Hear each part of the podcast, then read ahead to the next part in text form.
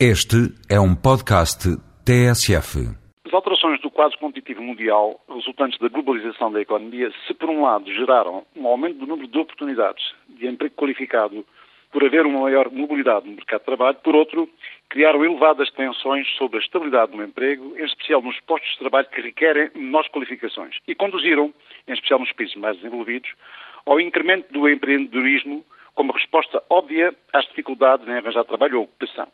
No inquérito recente feito na Universidade de Harvard, conclui-se que há cada vez mais professores e estudantes de pós-graduação com propensão a abandonar os seus empregos e a desejar enveredar por uma carreira de pequeno ou médio empresário. Portugal acompanhou esta tendência. É conhecido que o professor António Câmara, mentor da iDreams, uma pequena e média empresa de sucesso em Portugal, teve a ideia de se transformar num empresário quando, ainda académico, se encontrava a fazer uma pós-graduação no MIT em Boston bem como o significativo número de startups que hoje são criadas por jovens em Portugal. A questão, porém, é que nem todos os empreendedores têm sucesso, pelo que se recomenda que os novos empreendedores tentem aprender com quem já se encontra no terreno e, por isso, já cometeram erros.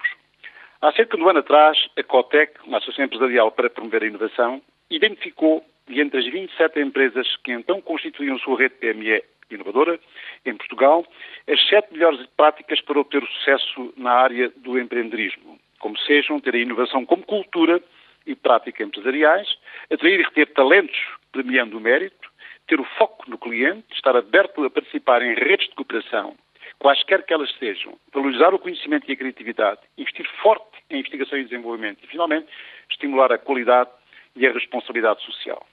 A adaptação do tecido empresarial a um mundo mais globalizado trata-se de fazer através de empresas que, além de inovadoras, se orientem para setores onde o país apresenta significativas vantagens competitivas. Há dias, lendo o Herald Tribune,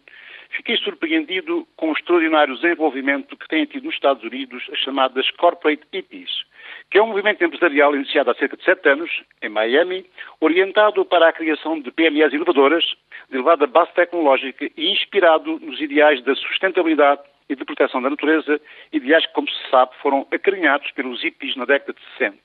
Num país como o nosso, onde o nível de desemprego se mantém elevado, se luta palmo a palmo pela qualificação dos seus cidadãos,